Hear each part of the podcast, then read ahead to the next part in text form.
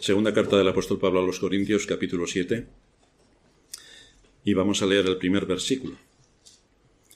Segunda de Corintios 7, versículo primero. Nos dice, así que amados, puesto que tenemos tales promesas, limpiémonos de toda contaminación de carne y de espíritu, perfeccionando la santidad en el temor de Dios. En nuestra serie sobre la santificación estamos viendo los medios privados de gracia. Y eh, nos estamos adentrando en el de la mortificación del pecado. Nuestra confesión de fe, hablando acerca de la santidad o de la santificación, dice que aún quedan algunos remanentes de corrupción, de donde surge una continua e irreconciliable guerra. La carne lucha contra el espíritu y el espíritu contra la carne. Si fuéramos impíos no tendríamos ninguna guerra iríamos siempre a favor de lo que la moda social dicta, de lo que nuestro malvado corazón nos dice, de lo que nuestros deseos eh, nos marcan. Pero aquel que ha sido llamado por Dios tiene una guerra continua. Por eso definimos en la confesión también, tomando el texto de la escritura, que la carne lucha contra el espíritu y el espíritu contra la carne. Y sigue diciendo la confesión, en dicha guerra, aunque la corrupción que aún queda prevalezca por algún tiempo, sin embargo, la parte regenerada triunfa a través de la continua provisión de fuerzas por parte del Espíritu Santificador, porque el Espíritu Santo es el Espíritu de santificación, es que realmente está para eso. Y así los santos, los creyentes, crecen en gracia, perfeccionando la santidad en el temor de Dios.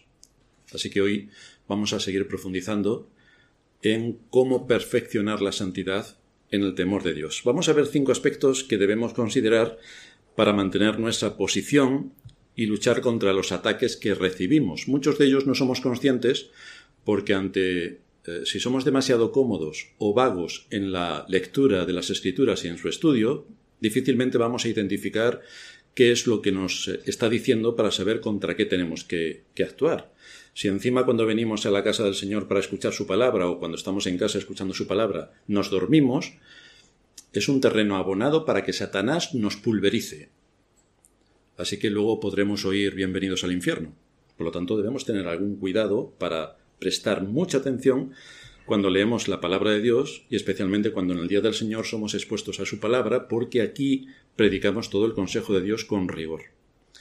Así que, como decía, hay cinco puntos que vamos a ver en esta mañana y que tienen que ver con los ataques que recibimos y cómo plantamos una estrategia, cómo planteamos una estrategia para defendernos de los ataques. El primero que vamos a ver es teme a Dios, el segundo guarda tu corazón, el tercero obedece, el cuarto confiesa tus pecados y el quinto ora sin cesar. Esto para la carne es morirse, porque la carne siempre quiere la comodidad que todo vaya a su favor, hacer lo que nos parezca a nosotros oportuno y no tener ninguna responsabilidad. Bien, pues en el camino de santidad todo es disciplina. Es igual que si somos soldados, somos soldados de Cristo. Por lo tanto, un soldado vive bajo la disciplina de su capitán. Y nosotros, como soldados de Cristo, vivimos bajo la disciplina de las Escrituras. Así que vamos a ver en primer lugar, teme a Dios. Para temer a Dios, esto es importante, para temer a Dios tenemos que saber en base a qué debemos temer a Dios. Para temer a Dios, tu conciencia debe estar con la información correcta para cumplir con el papel que le ha sido otorgado. Para que funcione correctamente, debe estar en sintonía con la ley de Dios. Y para estar en sintonía con la ley de Dios debemos conocer la ley de Dios, los diez mandamientos, que empieza diciendo no amarás a Dios sobre todas las cosas empieza diciendo, yo soy Jehová tu Dios que te sacó de la tierra de Egipto de casa de servidumbre, no tendrás dioses ajenos delante de mí. Así que tenemos que empezar a conocer los mandamientos, qué es lo que Dios demanda. Y además Dios, Dios dice en los mandamientos que es un Dios fuerte y celoso. Celoso. Esto quiere decir que no comparte su gloria con nadie. Así que esto no lo debemos olvidar.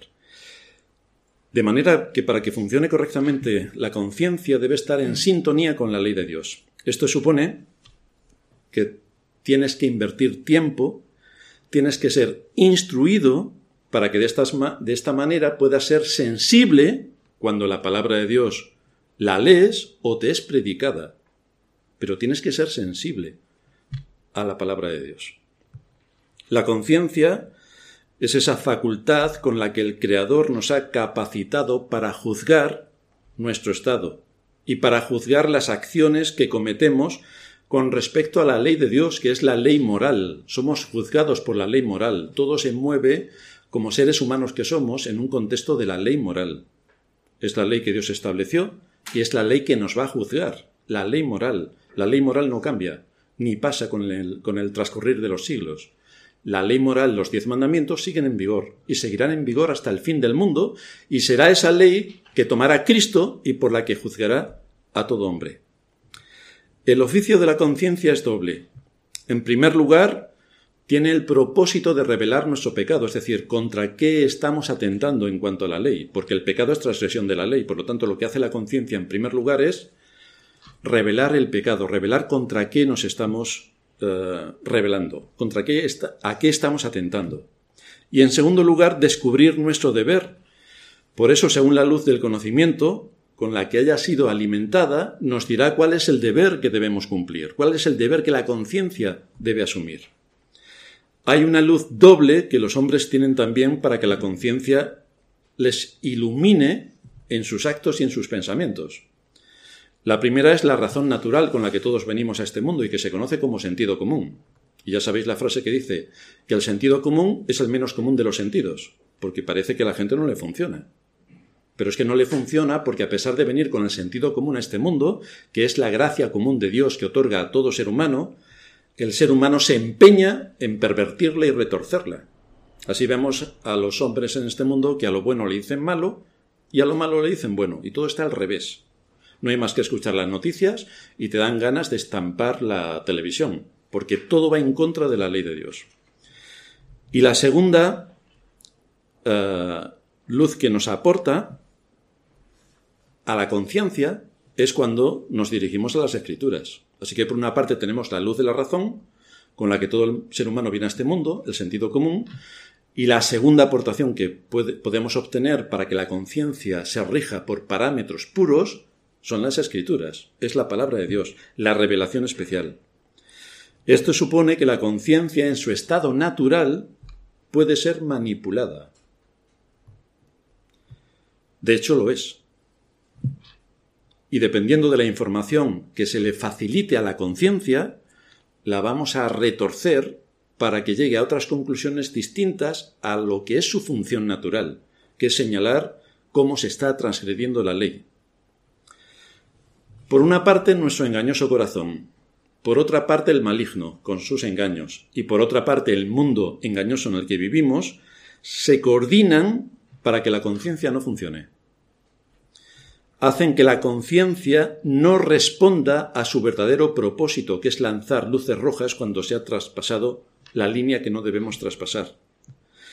Al ser manipulada la conciencia, puede pervertir el sentido de las cosas, y hacer que lo malo sea bueno y hacer que lo bueno sea malo. Por ejemplo, el buenismo que impera en nuestros días. Y como todo es buenismo, pues esto lleva, esto es un ejemplo, pero hay 27 millones, le lleva a la gente a decir que si una persona ama a otra del mismo sexo, ¿por qué no se van a casar con lo bonito que es el amor? ¿O tú tienes algo en contra del amor? ¿Es que tú vas a ir en contra del amor? Si Dios encima es amor y todo es amor, entonces ¿por qué te vas a oponer a un amor tan bonito como el que pueden tener dos seres humanos aunque sean del mismo sexo? Bueno, llevarían razón si no estuviese en contra de toda la escritura. Y si esto lo hubieran dicho hace 100 años, los hubieran fusilado.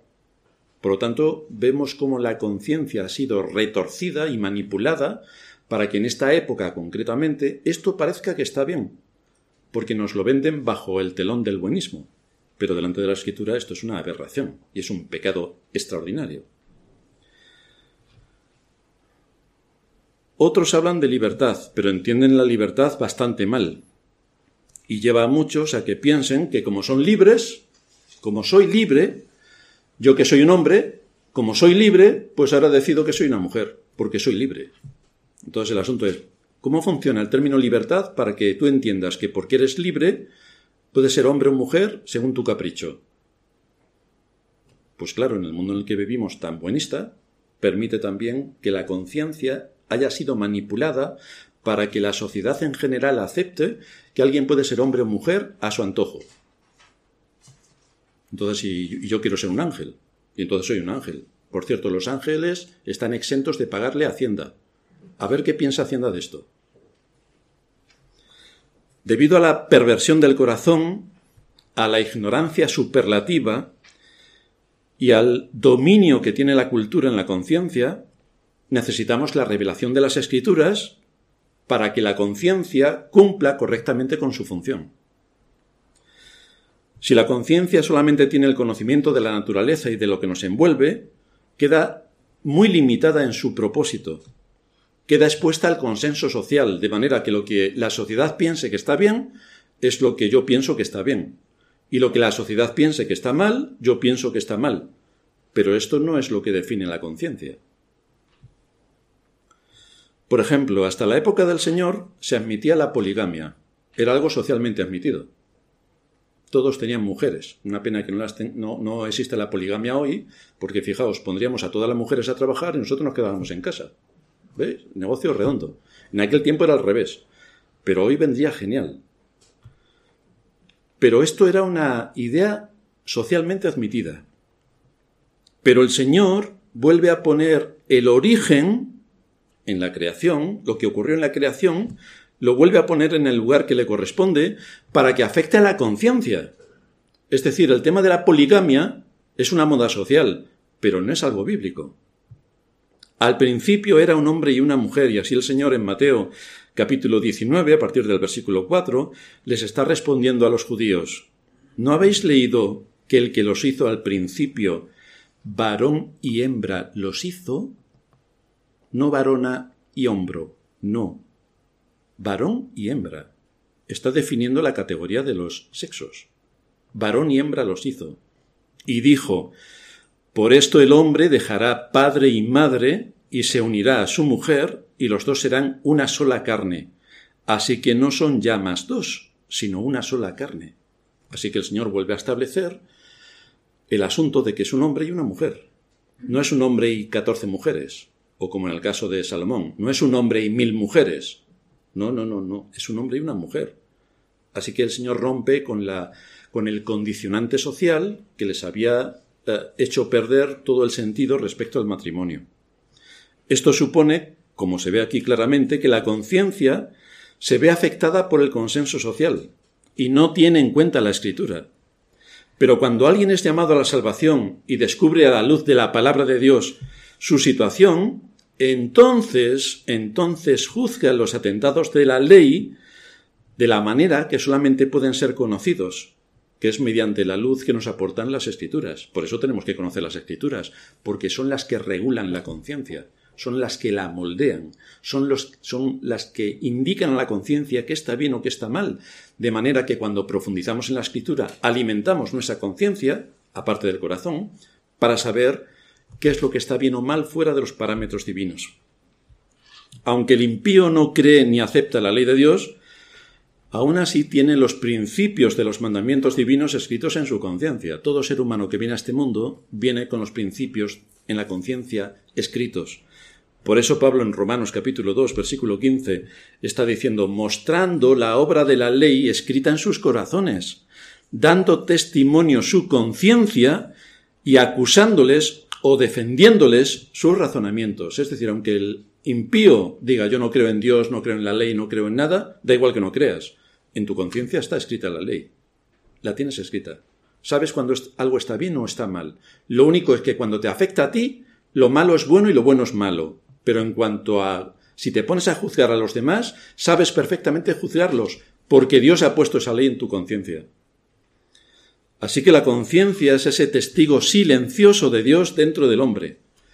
Es la voz de la ley dirigiendo la mente y amonestando el corazón para seguir un camino de justicia, porque todos los hombres quieren la justicia. Todos los seres humanos, si le preguntas algo, queremos la justicia. Bueno, pues la justicia está en la ley de Dios. Ahí es donde debemos buscar la fuente para que nuestra conciencia funcione correctamente. Así que la conciencia tiene como función dar testimonio de los hechos y forzar un veredicto moral. Lo que estás haciendo está bien o está mal. Bueno, en mi caso no se aplica, porque yo, 27 millones de palabras después, pero si lo que la ley condena tú lo estás justificando, simplemente te estás justificando, pero estás yendo en contra de la ley. Este es el matiz que aporta la ley. Es que no puedes ir en contra de la ley. La conciencia es capaz de oír lo que la ley dice, pero se vuelve sorda cuando los principios no están asentados en la mente. Y es entonces, si algo le beneficia, cuando se deja manipular. Pero se deja manipular a conciencia. Es decir, sabe perfectamente que su conciencia está siendo violada, pero lo admite porque le beneficia. Esto es lo que pone la escritura en su sitio. Esto es lo que pone la ley en su sitio. Para que esto no ocurra, para que no se manipule la conciencia, llegamos a nuestro segundo punto. Guarda tu corazón. La única norma que debe regular la conciencia de aquel que es creyente es la palabra de Dios. Pero puede haber tres casos que van a condicionar enormemente su integridad y su utilidad al reino de Cristo. Hay tres casos que le van a condicionar. El primero, saber a quién sirve. Tú eres creyente, ¿sabes a quién sirves? Esta es la pregunta. Esto es algo que no podemos pasar por alto. Debemos recordar quiénes somos. Debemos recordar nuestra identidad. Yo soy español, tengo mi pasaporte español, supuestamente, supuestamente tengo derechos de mi nación, supuestamente. Como soy una persona eh, física y jurídica, por eso tengo que pagar mis impuestos y por eso tengo que cumplir las leyes del país donde resido. Tengo obligaciones y tengo derechos. Nosotros como creyentes debemos saber cuál es nuestra identidad, cuáles son nuestros privilegios, que es la promesa de que estaremos con Cristo en el reino de los cielos y que gracias a Él tenemos la vida eterna, pero también tengo que conocer cuáles son mis deberes. Porque no solamente me puedo fijar en qué bueno es Cristo que me ha salvado, sino cuáles son mis deberes delante de Cristo. La identidad de lo que somos es importante.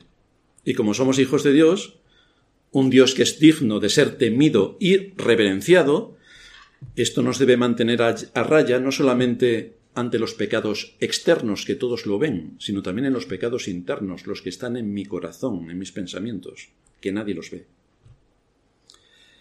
Dice el libro de Levítico en una de las leyes que son para todos los tiempos. No maldecirás al sordo Levítico capítulo 19, versículo 14, no maldecirás al sordo y delante del ciego no pondrás tropiezo, sino que tendrás temor de tu Dios, yo Jehová. Fijaos, Dios quiere evitar en nosotros aquellos pecados de los que nadie se va a enterar. Fijaos lo que uno puede disfrutar, lo que disfruta la gente del mundo, si tiene un sordo a su lado y lo maldice. El sordo, el sordo no se va a enterar. Pero Dios sí pero Dios sí. Un cristiano puede maldecir a una persona porque es sorda y decirle todo tipo de injurias, pero como es sorda, se desahoga con esa persona que es sorda, porque muchos lo hacen, pero Dios lo ve. Así que en estos pecados internos que nadie, en este caso son también externos, pero que nadie nos oye, el Señor está haciendo una advertencia severa. E igual ocurre con el ciego. Delante del ciego no pondrás tropiezo, lo que disfrutan muchos si ven a un ciego, más, más que nada en la antigüedad, que le ponían cosas para que el ciego se estrellase contra el suelo, chocase contra una pared. De hecho, hay uno de los libros de la picaresca española que eh, va un ciego andando y eh, lleva un lazarillo al lado. El lazarillo no era un perro, era otra persona, más joven. Y entonces le dijo al ciego, salta, que hay un charco. Y había una muralla el pobre ciego saltó con todas sus fuerzas y se estampó con la muralla. Esto es la picaresca española porque, vamos, ahí no nos gana nadie. Ah, el asunto es, contra el ciego no pondrás tropiezo. Yo Jehová tu Dios. con lo cual debemos guardarnos de aquellos pecados que podemos cometer contra otros que nadie nos ve. En segundo lugar, tenemos que identificar las tentaciones para huir de ellas. Huir. Si yo sé que algo me va a tentar, lo que no puedo es exponerme. Quizá tenga que huir. El temor de Dios nos libra de los pecados externos y también nos libra de los pecados internos. Esto fue lo que hizo José cuando estaba sirviendo en casa de Potifar. No se planteó si ceder a las pretensiones de la mujer de Potifar iba a ser un escándalo público. Y como iba a ser un escándalo público, mejor me abstengo. Esto no es lo que pensó José. Fijaos lo que dice. ¿Cómo haría yo este gran mal y pecaría contra mi Dios? Esto fue lo que tenía en su conciencia. No el escándalo social que produjera, sino su situación delante de Dios. ¿Cómo haría yo este gran mal y pecaría contra Dios? Pablo nos dice en 2 Corintios 7, el texto que tenemos hoy, así que amados, puesto que tenemos tales promesas, limpiémonos de toda contaminación de carne y de espíritu, perfeccionando la santidad en el temor de Dios. Pablo dice que el temor de Dios nos ayudará a perfeccionar la santidad, no solamente en el cuerpo, sino especialmente en el espíritu. Es imposible mortificar el pecado si no hay temor de Dios, si no hemos sido instruidos con rigor en la enseñanza de la Escritura, porque es de esta manera como nos hacemos sensibles a la ley de Dios y por lo tanto podemos hacer que la conciencia funcione correctamente. Esa es la necesidad que tenemos cada día de trabajar por mantener nuestra conciencia centrada en el temor de Dios. Sin esa sensibilidad, nuestra conciencia actuará fuera de los mandamientos. Si no estamos haciendo uso diario de los recursos de los medios de gracia, nuestra conciencia se debilita y la información que nos empieza a transmitir ya no es tan fiel como si todos los días estuviéramos usando los medios de gracia. Ya empieza a darnos información errónea. Y si seguimos en esa situación, Cualquier pecado que cometamos lo va a justificar, porque así funciona nuestra mente. Al principio lo va a tomar así un poco, mm, quizá esto sea pecado, aunque sabemos que es pecado perfectamente. Pero como seguimos en ello, entonces empezamos a racionalizar el pecado y a ver que en nuestra situación no se aplican los mandamientos. Y entonces, evidentemente, pecamos contra Dios, generamos un escándalo espectacular, deshonramos su nombre y somos un escarnio público. Para que nuestra conciencia esté bien instruida, tenemos que leer la palabra de Dios. Tenemos que prestar atención cuando la escuchamos desde el púlpito. Tenemos que, que, prestar especial atención. Hoy es el Día del Señor, que nos ha convocado para la adoración pública. El punto culminante del culto de adoración es lo que estamos haciendo ahora. Predicar la palabra. Este es el punto culminante. No es cantar y cantar y cantar, sobre todo coritos que son para los niños de la edad de Caleb, que se repiten hasta el aburrimiento y que ya a uno le duele hasta la lengua de tanto cantar lo mismo. Queremos ser instruidos en la palabra de Dios. Y el punto culminante del día de adoración, del culto de adoración, es cuando me expongo la palabra, es cuando Dios me habla a través del predicador y puedo entrar a profundizar en todo lo que las escrituras ha dejado preparado el Espíritu para mí. Este es el punto fundamental.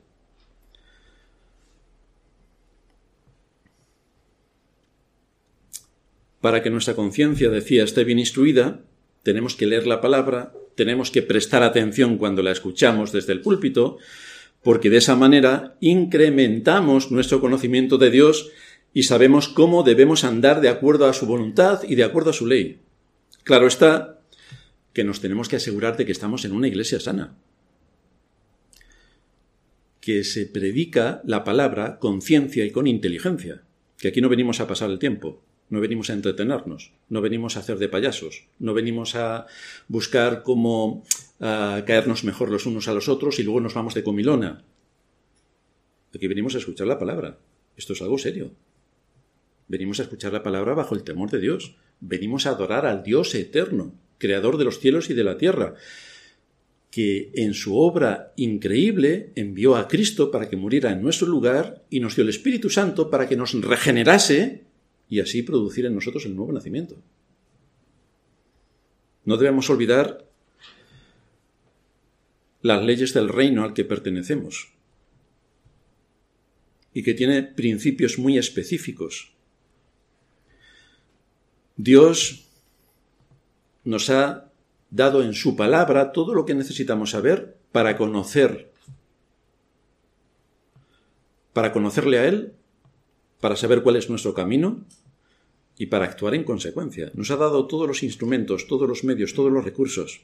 Cuando vivimos a la luz de estos principios que nos muestra la Escritura, es cuando vivimos en el temor del Señor, porque no haremos nada que afrente a su honor y a su gloria.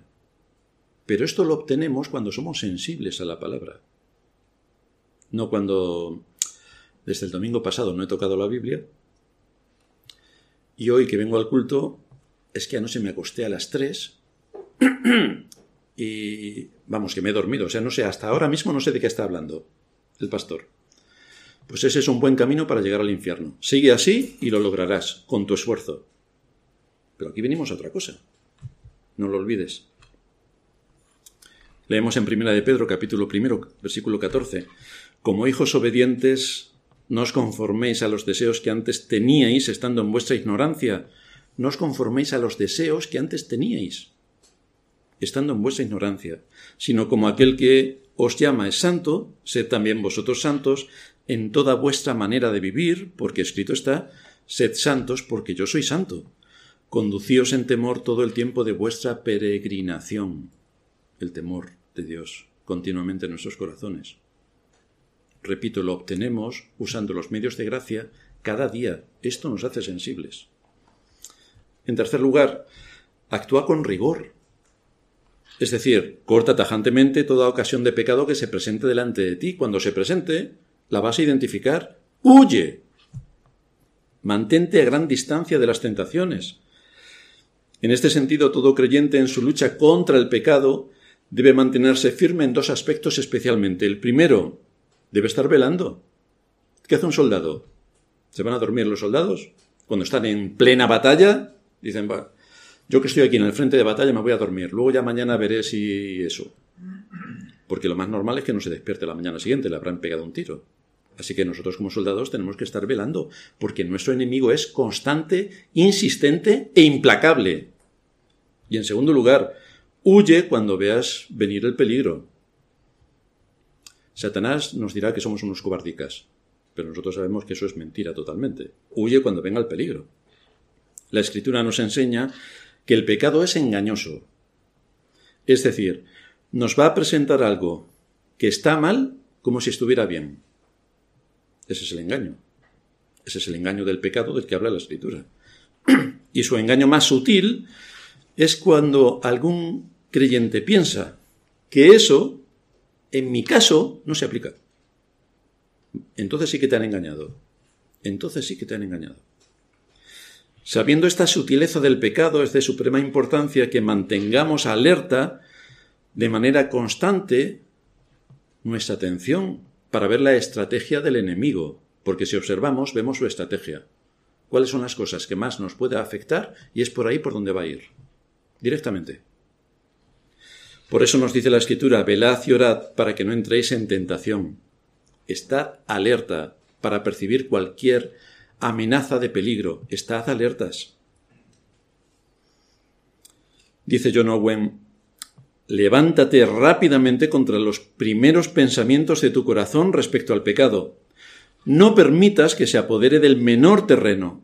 Recuerda que el pecado no es molesto al principio, porque sabe que te podría poner en alerta si revela cuáles son sus verdaderas intenciones.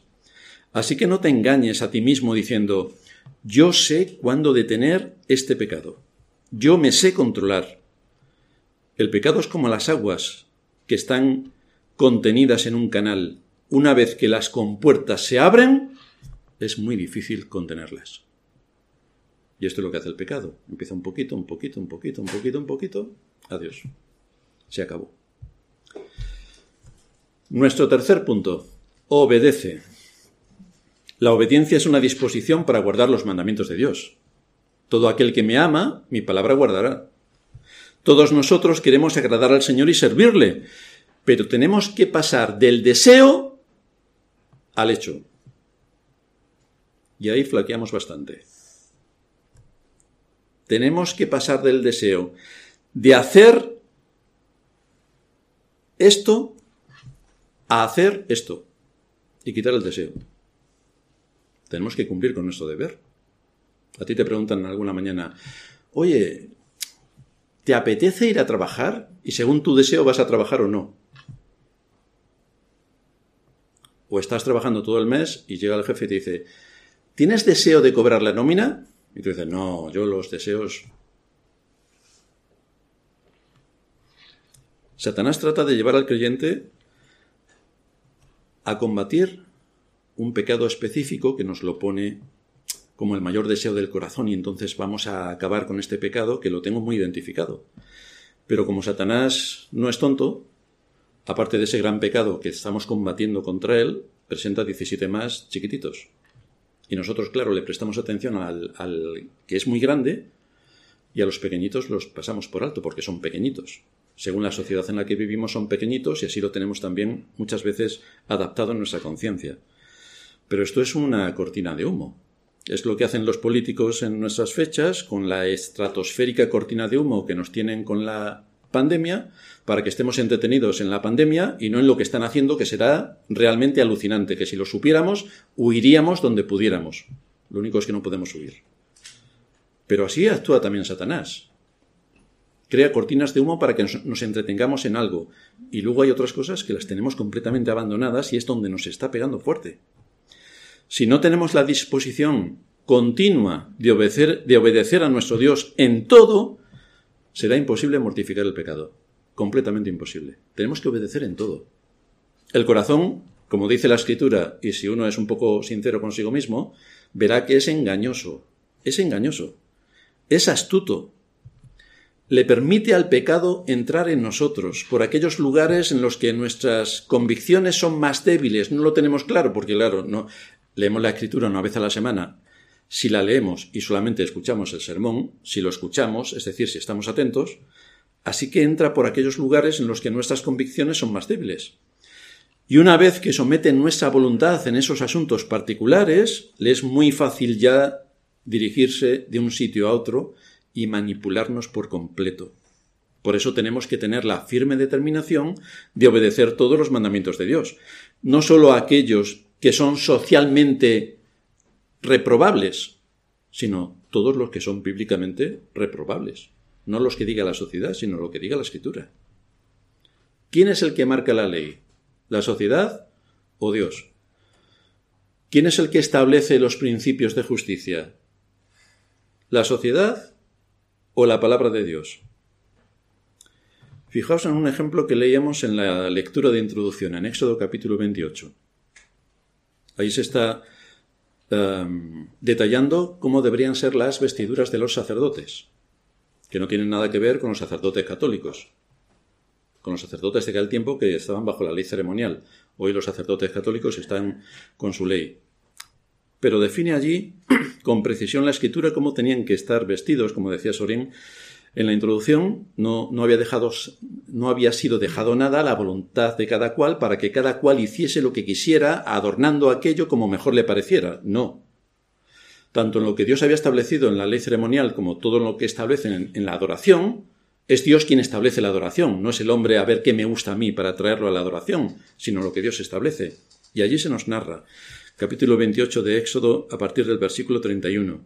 Harás el manto del efod, todo de azul, y en medio de él, por arriba habrá una abertura, la cual tendrá un borde alrededor de obra tejida, como el cuello de un coselete, para que no se rompa.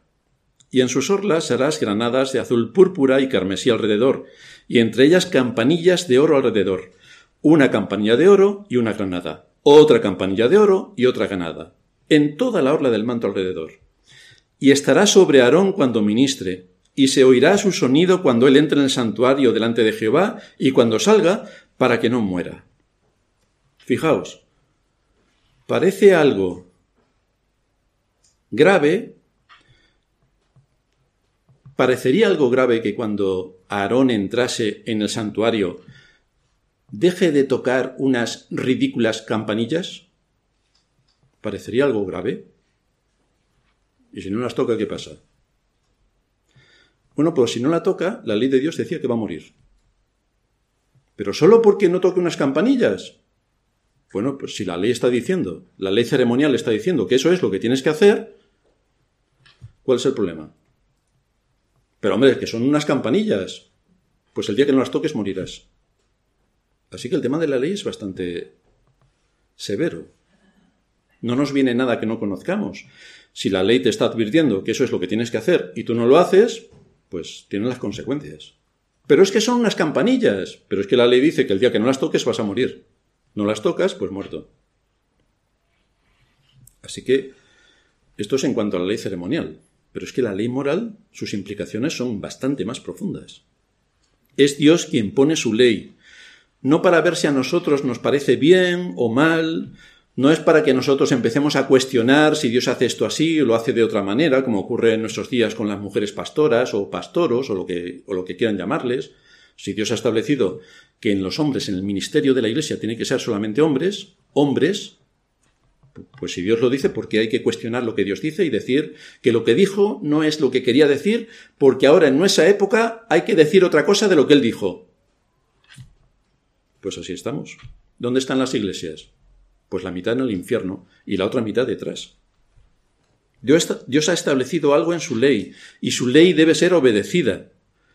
La ley ceremonial la tenía que cumplir Israel, pero la ley moral la tiene que cumplir, que cumplir todo hombre. Esto es lo que debe estar grabado en la conciencia de cada uno, la ley de Dios, especialmente para nosotros los creyentes. Nosotros conocemos la palabra de Dios. Deberíamos conocer la ley de Dios para saber qué es lo que demanda de nosotros. Por eso tenemos que mantener como principio el hecho de que si queremos mortificar el pecado, debemos mantener un espíritu de obediencia. De obediencia. ¿Qué es lo que dice la ley de Dios? Pues entonces no lo puedo hacer. Es que, ya sabemos que el es que se murió, y cuando empecemos a poner esques y justificaciones, bueno, pues si ponemos justificaciones, es un buen camino para ir al infierno. Sigue. En cuarto lugar, llegamos a confesar los pecados. A partir del momento en el que confesamos nuestros pecados, somos conscientes de que hemos transgredido la ley de Dios, pero como hemos dicho 1500 veces, tenemos que definir de qué pecados estamos hablando. Tenemos que definir nuestro pecado. ¿De qué pecado me voy a arrepentir? Dice el salmista Jehová, si mirares a los pecados, ¿quién, oh Señor, podrá mantenerse? Pero en ti hay perdón para que seas reverenciado. El Señor nos perdona, pero no podemos ir diciendo, Señor, perdona nuestros pecados. Siguiente, Señor, te pido a ver si me suben el sueldo, Señor, y luego a ver si mi marido hace lo que yo le digo, Señor, a ver si mi mujer deja de darme la lata. ¿Cuáles son los pecados precisos por los que tenemos que pedirle al Señor? una confesión precisa del pecado, produce temor de Dios. Porque cuando identifico mi pecado y presento mi pecado con arrepentimiento sincero delante de Dios y sé que el Señor me va a perdonar, esto me guardará para que la siguiente vez que me vea expuesto a ese mismo pecado, no lo cometa. Esto se queda en mi conciencia. Confesar el pecado con precisión exige que le pongamos el nombre. ¿De qué pecado estamos hablando? Ahora bien, con esto no estamos, con esto nos estamos cuidando de ser permisivos o de pedirle, como decía, perdón a Dios por pecados genéricos o a lo mejor por pecados que para Dios no son pecado y puede que para nuestra sociedad o nuestro entorno sí pero sí que nos llevará a pedirle perdón por, aquella, por aquellas cosas que delante de Él sí que son pecado. Ahora bien, en todo esto debemos tener una cosa en cuenta. Confesar el pecado no es un antídoto infalible. No, no es un antídoto infalible. Si no seguimos mortificando el pecado diariamente, podremos caer en él aunque estemos confesando ese pecado. Pero no solamente lo tenemos que confesar, es que lo tenemos que mortificar, por eso lo confesamos, para que el Señor nos perdone. Y cuando el Señor nos ha perdonado, ¿cómo vamos a tratar con ese pecado para no volver a caer en ese pecado? Este es el asunto. ¿Cómo voy a tratar ese pecado? ¿Cómo lo voy a mortificar para que no vuelva a salir a la luz? Nuestro quinto punto es ora sin cesar. El apóstol Pablo oraba continuamente para que el Espíritu de Dios obrase en la, vida de aquellos a quienes él escribía en las iglesias que había estado fundando a lo largo de, de buena parte, bueno, la parte oriental del Imperio Romano. A los efesios les dijo que oraba para que Dios os dé el ser fortalecidos con poder en el hombre interior por su espíritu, porque el espíritu nos es imprescindible. Ya hemos dicho que es el espíritu de santificación, es el que nos santifica. Tenemos que orar para que el Señor nos dé de su espíritu y nos haga sensibles a su palabra. Oraba para que el Señor llenase a los colosenses del conocimiento de su voluntad en toda sabiduría e inteligencia espiritual, para que andéis como es digno del Señor, agradándole en todo. Colosenses 1, 9 y 10. Que les llenase del conocimiento de su voluntad. Pero es que hoy estamos aquí para esto, para que el Señor nos llene del conocimiento de su voluntad en toda sabiduría e inteligencia espiritual.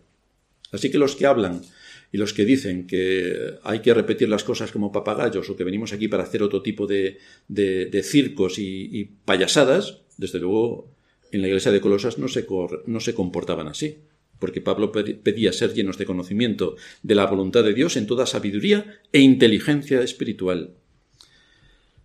También a los tesalonicenses les dice, el mismo Dios de paz os santifique por completo. Que Dios derrame sobre vosotros esa gracia de la santidad. También a los tesalonicenses, el Señor os haga crecer y, abundar en amor unos para con otros y para con todos, para que sean afirmados vuestros corazones irreprensibles en santidad delante de Dios nuestro Padre. Nuevamente la santidad, nuevamente, continuamente, continuamente. Tenemos que recordar que el Espíritu Santo es el Espíritu que nos trajo a la vida espiritual. Es Él quien produjo el nuevo nacimiento, quien nos regeneró. Es Él quien nos santifica. Pero tenemos que usar los medios de gracia para que el Espíritu Santo haga su trabajo, porque no lo hace en un contexto vacío. Dios no llama a una persona si no es a través de la predicación de su palabra, porque la fe viene por el oír y el oír por la palabra de Dios. Y es entonces cuando el Espíritu Santo actúa pero se tienen que dar las condiciones que la misma escritura establece. Por eso tenemos que ir a predicarle a los perdidos, porque nunca han escuchado el Evangelio de Salvación, porque es el arma que utiliza el Espíritu de Dios para sacar a los pecadores de las tinieblas y traerlos a la luz. Pero a los creyentes también actúa en el camino de santificación de la misma manera. Si yo leo las escrituras, si me empapo de las escrituras, si estoy atento a los sermones dominicales, si medito en la palabra de Dios que me ha sido predicada, desde luego que voy a, asumir y voy a tener una sensibilidad que si no hiciera todo esto no tendría. Pero es que todo eso me sirve en el camino de santidad. ¿Cómo puedo servir a Dios en medio de mi generación? ¿Cómo puedo tratar mi corazón? ¿Cómo puedo mortificar el pecado? ¿Cómo puedo hacer lo que tengo que hacer respecto a lo que yo soy delante de Dios? Que es un creyente. Cuando un creyente es consciente de la lucha que tiene que librar contra el pecado, que es extraordinariamente grande, y al mismo tiempo es consciente de sus propias debilidades, esto le llevará a acudir al trono de la gracia continuamente para pedir el oportuno socorro. Es un texto que aparece en la escritura. Tenemos que acudir al trono de la gracia para pedir el oportuno socorro, porque nosotros por nosotros mismos no podemos. No podemos. Necesitamos los recursos de la gracia. Y Dios actúa en su gracia a través de su espíritu cuando usamos los medios de gracia, no sin usar nada actúa sobre nosotros con su espíritu cuando usamos los medios de gracia. ¿A qué conclusión nos lleva todo esto? Pues hay al menos cinco aspectos que debemos tener en cuenta y sobre los que somos exhortados respecto a la doctrina de la santificación. El primero, consuélate recordando que Dios no te ha dejado a solas para cumplir con este deber. Dios no nos ha dejado a solas. Dice el Salmo 121, Alzaré mis ojos a los montes. ¿De dónde vendrá mi socorro? Lo que hacían los antiguos es que en los montes edificaban sus altares y allí adoraban a sus dioses.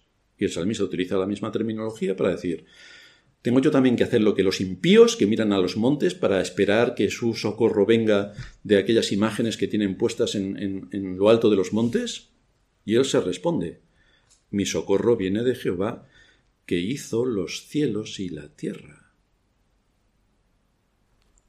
Continuamente la escritura nos habla en contra de la teoría especulativa de la filosofía, de la, evolución, que es filosofía especulativa. Continuamente. Mi socorro viene de Jehová que hizo los cielos y la tierra. Así que el salmista pone su esperanza en el Dios creador. Y esto es lo primero que fija en su mente. El Dios que trajo de la nada a la existencia todo lo que ven nuestros ojos. Y también lo que no ven, que son todos los seres espirituales que fueron creados antes de que el universo fuera creado. Jehová te guardará de todo mal, sigue diciendo en el versículo 7. Él guardará tu alma.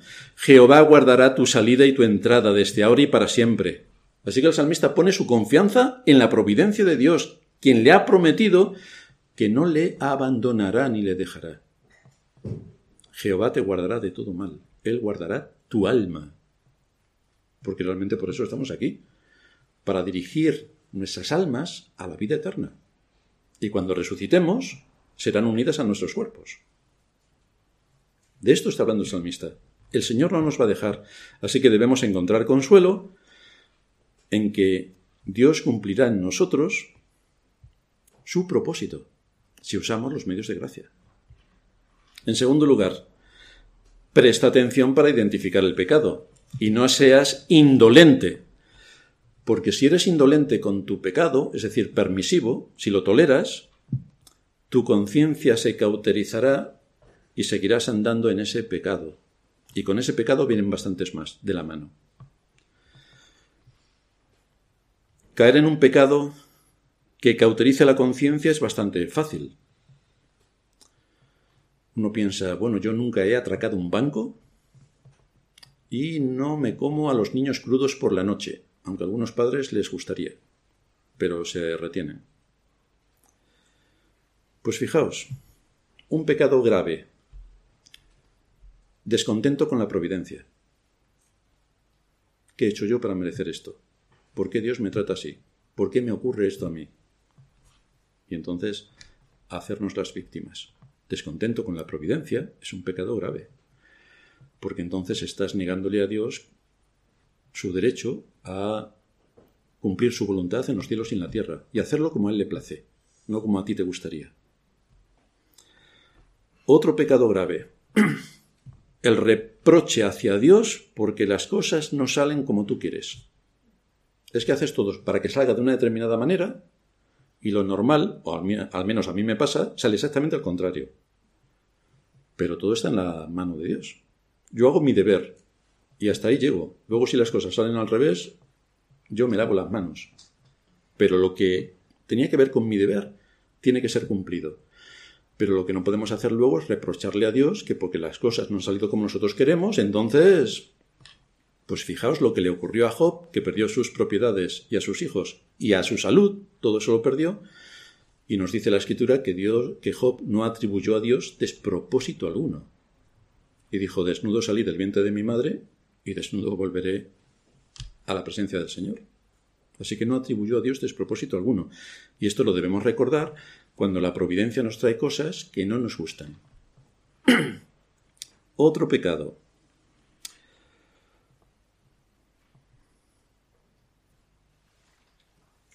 El no cumplir con el deber que se espera de ti. Vaya, eso es un pecado, pero un pecado estratosférico. Si algo se espera de ti y tú no cumples con el deber que se espera de ti, estás faltando a tu deber. Por lo tanto, estás incumpliendo el compromiso que tienes para hacer lo que tienes que hacer. Por lo tanto, estás atentando contra Dios. Otro pecado. Poner la comodidad por encima de la responsabilidad. O lo que es lo mismo, ser un inútil. Pues ese es un pecado también bastante grave. Si eres un inútil, tienes muchas cosas que hacer, pero ninguna son útiles, es decir, que eres un vago, porque los vagos sí que trabajan, trabajan haciendo el vago. Pero eso no repercute en ningún beneficio para nadie. Entonces eres un inútil. Con lo cual, eso es reprobable. Hay muchos pecados que pasamos por alto que anidan en el corazón y que son como estos. Anidan en el corazón y corrompen el alma. Así que suplica a Dios que te los muestre y que puedas arrepentirte. Y sé humilde si el medio que el Señor utiliza para mostrarte tus pecados es un hermano. Ya no te digo si es tu padre, Pero si es un hermano quien te los corrige, sea humilde y corrige. En tercer lugar, consuélate recordando que todos los creyentes en todas las épocas han tenido que luchar contra el pecado remanente. Siempre.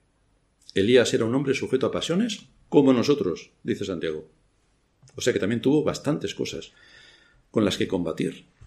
Lo que a ti te ocurre le ha ocurrido a muchos de nuestros antepasados en la fe. Y en la misma batalla en la que tú puedes estar ahora, muchos de nuestros antepasados en la fe han estado. Hay unas enseñanzas bastante perversas desde las iglesias, que parece que todos nuestros antepasados en la fe, los profetas, eran seres inmaculados, superpoderosos, y que nada les afectaba. Es decir, eran estatuas de acero forjado. Pero no es así. Tenían nuestros mismos problemas, dificultades, tentaciones. Mm, tenían que fortalecer su fe, tenían que nutrirse del Espíritu de Cristo que estaba en ellos, dice Pedro, para poder seguir adelante. En cuarto lugar, si te sientes afectado al escuchar estas enseñanzas para mortificar el pecado y piensas que has estado fallando porque no has estado mortificando el pecado, medita también en la misericordia de Dios, que te permite que todo ese pecado no mortificado no haya endurecido tu corazón hasta el punto de que no quieras escuchar nada. Pero toma medidas, toma medidas para mortificar el pecado que todavía está dando vueltas. Toma medidas. Y en quinto lugar, cuando estés luchando contra esos deseos carnales que batallan contra el alma, como dice la Escritura, recuerda todo lo que en Cristo te es dado. Recuérdalo. La segunda persona de la Trinidad vino a morir en tu lugar para librarte de una muerte segura el Espíritu Santo llevó a cabo una obra increíble de gracia, arrancándote de las tinieblas y trayéndote a la luz.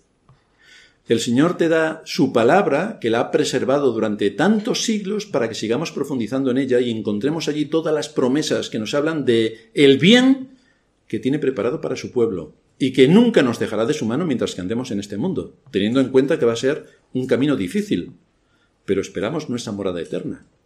Cuando recuerdes todo esto, y te enfrentes a tu pecado, verás entonces cómo empiezas a recibir energías para luchar contra el pecado, en base a todo lo que Cristo ha hecho por ti. Recuerda el sacrificio de Cristo, y cuando vayas a cometer un pecado, tráelo a tu memoria, a ver si lo cometes.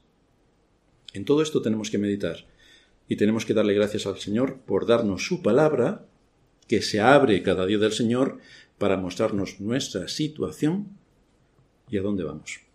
Terminamos en oración. Padre nuestro que estás en los cielos, gracias te damos por exponernos la necesidad urgente que tenemos de perfeccionar la santidad bajo tu temor. Así que te damos gracias por habernos abierto nuevamente las escrituras, habernos expuesto a ellas, haber tocado todos estos aspectos que no debemos pasar por alto respecto a nuestra conciencia, al temor que debemos tener delante de ti, al requisito de la obediencia, a cómo tenemos que dominar nuestros deseos y a cómo tenemos que poner todo en oración, porque es el medio que tú has establecido para que podamos seguir avanzando. Ayúdanos a hacer un uso diario de los medios de gracia para que podamos estar fortalecidos y preparados para todos los embates del enemigo que intenta por todos los medios eh, derrocar la santidad que tú has puesto en nosotros. Ayúdanos para ser consecuentes con la palabra que nos es predicada Ayúdanos a saber cuál es nuestra identidad y qué es lo que se espera de nosotros en el trabajo para tu reino. Ayúdanos en todo esto, por medio de tu Espíritu, que es el que nos puede dar la guía y la dirección, porque por nosotros mismos estamos, somos inútiles. Así que te suplicamos que nos ayudes en todo esto en el nombre de Cristo, nuestro Salvador. Amén.